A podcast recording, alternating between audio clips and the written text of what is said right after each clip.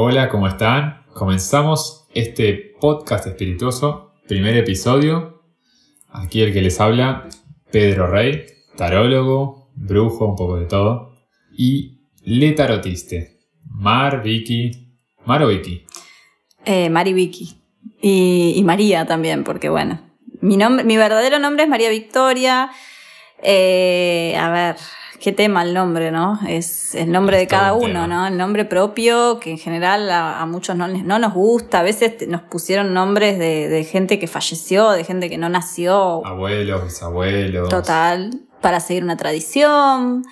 El tema es que el nombre es una carga también, ¿no? Sí, uno, a uno le pone el nombre de un bisabuelo y tiene toda la carga, ¿no? De esa figura. De esa figura. Como que Eh, lo miran con esos ojos. Total, en mi caso, el Marian, a ver, yo siempre digo que eh, en mi caso esperaban a Santiago, esperaban un varón, como muchos casos de muchas familias que esperan un- una nena, un varón, y cuando nace otra cosa que no es lo que esperan, sacan el nombre de la galera y dicen, bueno, a ver, y en ese momento había un primo mío dando vueltas.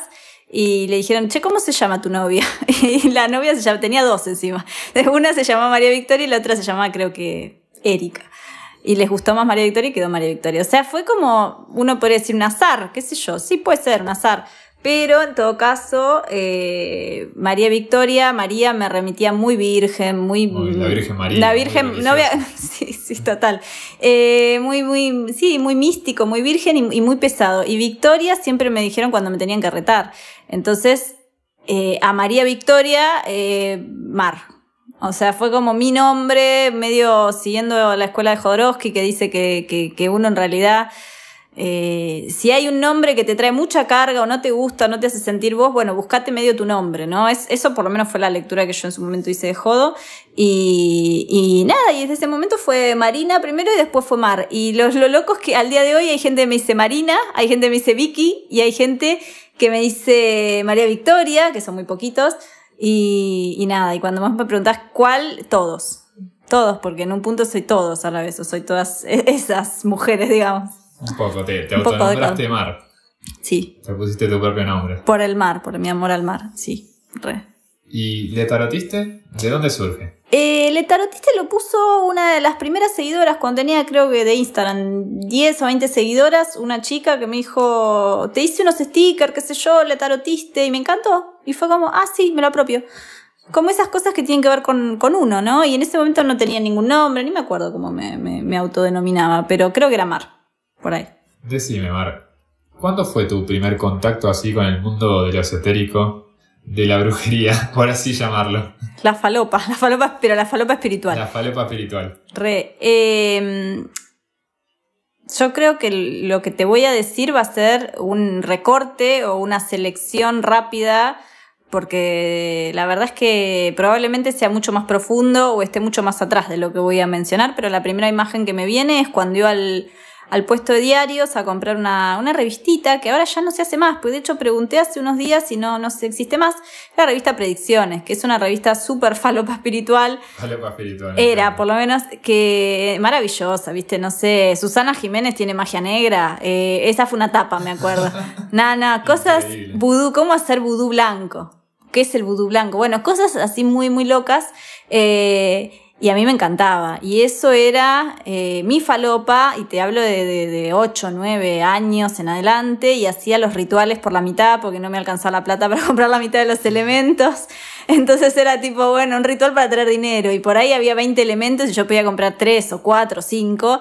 Y lo hacía igual, y con toda la convicción del mundo, aguante eso. Y, y después no me funcionaba, obviamente. Entonces yo decía, salía la mitad Claro. del, faltaba algo. del embrujo. Claro, pero lo lindo era el, el hacerlo, era como el, eh, ¿no? El, el juntar los ingredientes y decir, uy, no sé, eh, la ramita de canela, el huevo, la llave, cosas que no tenían sentido y que era como un mix ahí medio Me bizarro. encanta.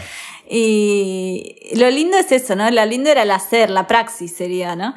Eh, así que venía, vino por ahí, vino por ahí, vino por la revista Predicciones, pero también vino por otros lados, un oráculo, iba, me gustaba ir, en vez de ir de shopping, yo iba a las santerías, ahí del barrio donde vivía en ese momento, San Martín, entonces era como, yo exploraba santerías y videoclubes cuando era chica, las dos cosas, Hay un poco de todo. total. ¿Y qué buscabas en, en las santerías? Eh, no sabía. Era como, me encanta este, este lugar. Me acuerdo que el, el, momento, un momento muy feliz para mí fue cuando mm, vine a Once una vez y había un lugar que creo que sigue existiendo, el Rey del Saumerio.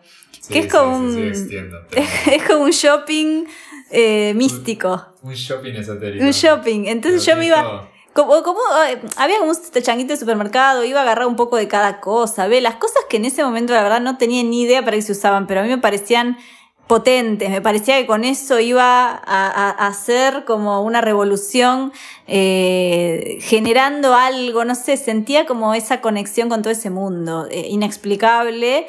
Eh, y lo lindo es que me animaba, digo, lo lindo porque por ahí ahora, si vos me decís, tengo mucho más reparo a la hora de decir, uy, voy a aprender esta vela, ¿para qué? O, y en ese momento era como que me mandaba y hacía. Y, y Ahí ese- experimentando un poquito. Total, eh, sí, sí. Como Eso. conociendo, a ver qué onda esto. ¿Servirá este.? Total, a ver, hechizo. haciendo mezclas. Claro, haciendo mezclas. Tenía un cuaderno de mis propios hechizos. Me acuerdo de una vez, eh, había inventado algo como el polvo mágico. El polvo mágico era algo que vos soplabas y te hacías invisible. Y ten- tenía un cuaderno con la receta. Y me acuerdo que una vez me, me, me- nada, tuve un tema con una amiga, porque mi amiga quería la vuelvo invisible, pues yo la había hecho y tenía polvo mágico. Y se enojó mi amigo mío que nunca me volvió invisible, claramente. Y yo era como, eh, flasheaba cosas, flasheaba, eh, flash- flasheaba bruja desde chica. Era Sabrina, la bruja adolescente, me faltaba el gato, Salem. Faltaba el gato que habla. Amo, sí. Y decime, ¿oráculos o tarot fue lo primero que llegó? Eh, bueno, en los viajes a la santería eh, encontré una vez un oráculo, un oráculo pequeño, que al día de hoy creo que algunas cartas me quedan. El oráculo Lenormand, de hecho hoy es el oráculo que enseño, me encanta, me encanta tirar ese oráculo. Eh, y con lo cual el tarot vino mucho después. Y vino, eh, en realidad, antes del tarot, la- una película de Jodorowsky, que fue La Danza de la Realidad. Y, y me mató esa película. Fue como, uff, Sí, alto, alto flash. Eh, me acuerdo que lloré toda la película, no sabía por qué, pero sí sentía que ese tipo me iba a enseñar un montón de cosas. Y, y de hecho lo hizo. O sea, no directamente, digo, con sus libros, con un montón Sí, de cursos, facilitadores. Es un gran maestro de muchas cosas. Total, y, y yo creo que a todos nos ha pasado enamorarnos un poco de Jodorowsky en algún momento, odiarlo, digo, no, la- las Sí, dos como, cosas. O lo amás o lo odias. Eh, no hay intermedio. No, es como que te, es una figura tan fuerte que tiene algo de, no sé, me viene la carta del sol, ¿no? Como de ese, de ese padre cósmico con el que o lo querés matar o decís, eh, estoy, tengo un Edipo gigante, un Edipo, un Electra gigante porque estoy como fascinada con todo lo que este chabón dice. Y yo en ese momento tenía, era Electra, o sea, estaba fascinada con el chabón. Eh, y esto está bueno, digo, ahora que lo veo desde eh, para atrás, retrospectiva, porque, porque me enseñó un montón de cosas, pero a la vez es la carta del Papa, ¿no? La carta 5, que tiene que ver con que creo que aprendemos muchas cosas a veces de alguien, lo idealizamos, Lo- lo, repetimos Claro, lo ponemos en un pedestal. en un pedestal y todo lo que dice el chabón es lo que vos decís porque lo repetís. Y después te das cuenta en algún momento que empezó a aparecer tu propio camino. Entonces eso me pasó como que lo fui dejando. Incluso hasta no leía el tarot predictivo en ese momento, aunque yo lo hacía porque me encantaba hacerlo, porque Jodorowsky decía que el tarot predictivo era... Claro, lo, Lo denostaba. Sí, lo, de- lo, lo denigra bastante. Lo denigra bastante, porque tiene esta cosa, claro, de blanco-negro, ¿viste? Como que todo lo que él dice es así. Eh, Tiene mucho de eso, tiene mucha cosa patriarcal, medio Sí. cerrado, ¿no? Sí, la verdad que en algunas cosas, si bien es muy brillante en muchas cosas, en otras es bastante... Es bastante cerrado, hermético, es como que su visión y nada más que su visión. Entonces, eh, me parece que desde ese lugar fue como. Nada, a ver, eh, me fui alejando un poco y, y con el paso del tiempo, obvio, hoy lo sigo haciendo, pero creo que hoy, eh, y más en un momento donde están tan de moda esta cosa de, de, de abandonar eh, lo, lo que es de solo de una forma. Es decir, antes, hace dos años teníamos solo lecturas de tarot predictivas o solo terapéuticas. Hoy se permite mix, gente que dice no quiero hacer ni una ni otra. Entonces me parece que hay algo de ese paradigma que va cambiando y está bueno que cambie. Por eso digo la carta del Papa que es el 5, ¿no? Es como, ok, hay algo más que el maestro que me está explicando, que tal vez me está mostrando un camino, pero ese camino tal vez me aleja de, de todo esto que hoy estoy aprendiendo para hacer mi propio camino. ¿Y a Jodorowsky lo conociste por las películas? ¿Tenías algo ahí con las películas? O? No, con esa película, con La Danza de la Realidad, eh, me pegó mucho esa película porque era la historia de su infancia y porque, bueno, me identificó mucho con, sobre todo el vínculo con el padre, un vínculo difícil, un vínculo distante. Sí, la verdad que sí, una película eh, dura.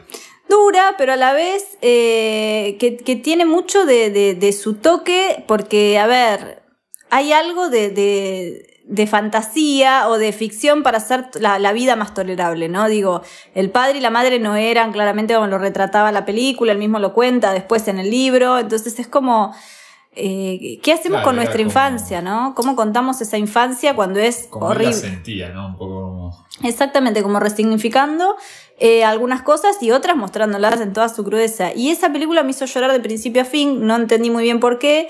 Y, y- y me repegó al punto de que a mi hijo le puse Alejandro de segundo nombre por Jodorowsky, así a, es- a ese nivel de, de falopa.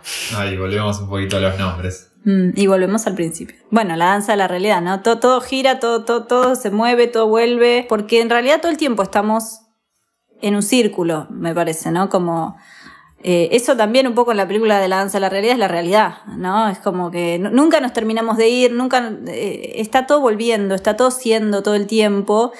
Eh, no quiero decir repitiéndose, porque ya ahí entramos en la fatalidad, Sí, ¿viste? es ya. un poco una danza, ¿no? La- Sí, y hay un, un ir y- vuelta, perma- ida y vuelta permanente, y es un poco la danza, la danza no la rueda de la fortuna, el arcano 10, de que, de que hay, hay un punto, ¿no? De, bueno, es todo un tema, porque ahí hablaríamos ya de, de la repetición, de la eterna repetición de lo mismo, pero bueno, El eterno retorno.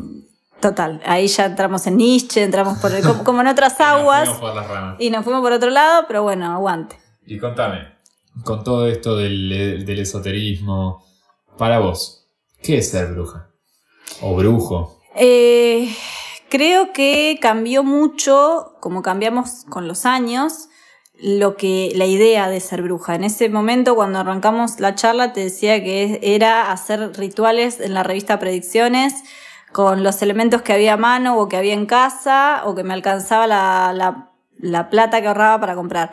Hoy te digo que por ahí me parece que más tiene más que ver el hecho de ser bruja con hacerte cargo de tu propio poder eh, y que ese poder no está tanto en las fuerzas de la naturaleza, en, bueno, en ese momento me, me- me vino la imagen, había una película que era muy famosa en ese momento, Jóvenes Brujas, de Kraft, que, que eran las pibas que, que se hacían brujas, entonces, no sé, dominaban la naturaleza, hacían cosas como, no sé, se volvían, se sacaban granos de la cara y eran divinas, cosas muy, muy locas, ¿no?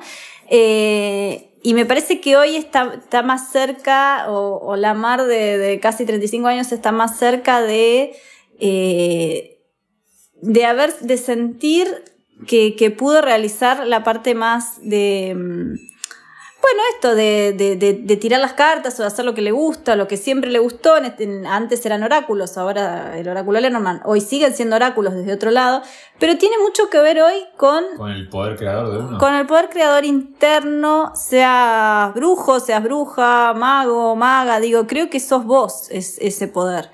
Creo que es muy difícil descubrirlo porque eh, vivimos en una sociedad donde eso está tapado o está eh, anestesiado o, o- o- no está... Yo creo igual que cada vez vamos a estar mejor en ese sentido, ¿no? Porque eh, hay, hay un despertar, hay, hay un despertar colectivo que está sucediendo, pero igual el ego nos domina, el ego que nos dice, che, estás... Eh, ¿Cómo se dice? Iba a decir filpando, no sé si se dice viene. Flipando, flipando. Claro, estás flipando. O sea, es como, ¿qué onda? Estás re. No, no, ¿qué Estás en decís? ¿Qué decís? ¿Viste? Y sin embargo, me parece que cada vez vamos a ir siendo más conscientes. Y esa conciencia de lo que somos capaces de lograr, eh, sin efectos especiales, sin sobrenaturalizaciones, es decir. No sé si hoy me, me gustaría dominar la naturaleza, como en algún momento flashé, tipo, uy, voy a hacer que llueva, ¿viste? Y no sé, ritual para que llueva, bueno. Eh, que, que existía en su momento, me acuerdo en la revista Predicciones. Pero bueno, digo, vamos por eh, si puedo hacer que una persona, ayudar a una persona que tome conciencia de todo lo que es capaz, ese es un gran poder de bruja. Claro, es más como. Va más por el lado de hacerse cargo uno de su poder creador, ¿no? De su mundo interno. Sí, y ayudar de alguna forma a, a, lograr al otro también, porque creo que, que cuando viene alguien que te dice, escuchame, tuve una lectura con vos y me quedé pensando, no sé, un montón en lo que dijiste voy a empezar a cambiar tal cosa, es como el, esa frase yo ya gané, bueno, ese es un poco eso, porque, porque también creo que es parte de, de una, no me sale la palabra que no me gusta, obligación, no me gusta la palabra obligación, pero no me viene otra, de, de que cuando uno se hace consciente, tiene como un deber, tampoco me usa la palabra, de, de claro, de ayudar a otro. Responsabilidad, digamos. Sí, una responsabilidad, algo a nivel positivo, a nivel eh, de sumarle a otro, a que otro también lo logre. A eso voy, ¿no? Eh, y no desde un lugar de, ah, yo soy mejor que vos, no sino que yo también estuve ahí y yo también sé lo que es no haberse sentido realizado, realizada, eh, o no confiar en mí, o no confiar en mi poder, o creer que mi poder era Harry Potter, viste, flashear con la varita de que puedo dominar el mundo. Y la magia no va por ahí. Es más, lo que, no, lo que uno puede transformar dentro de uno, ¿no? Es como, como es adentro es afuera, eso, ¿no? Total. Entonces, poder cambiar uno el mundo interno para cambiar un poco la realidad. Total, y ser responsable justamente de lo que comunicamos, cómo lo comunicamos y de, de que esto, ¿no? De qué hacer con nosotros mismos. Creo que antes de ayudar a otro, de ir un paso más atrás, ¿qué hacemos con nosotros? ¿Qué hacemos con ese poder adentro nuestro? ¿Lo, lo, lo laburamos porque es algo que es del día a día? ¿Lo ignoramos? ¿Huimos de él? ¿Hacemos de cuenta que no está? Eh, y esto está bueno, ¿no? Que, que, quede ahí como repicando la pregunta o la, o la esto de ¿nos hacemos cargo de quiénes somos o no, San? La dejamos para otro momento. Dale, lo dejamos para el próximo episodio.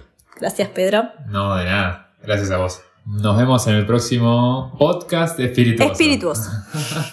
podcast palopero podría ser también. Pero para, no, nos va a llevar para otro lado.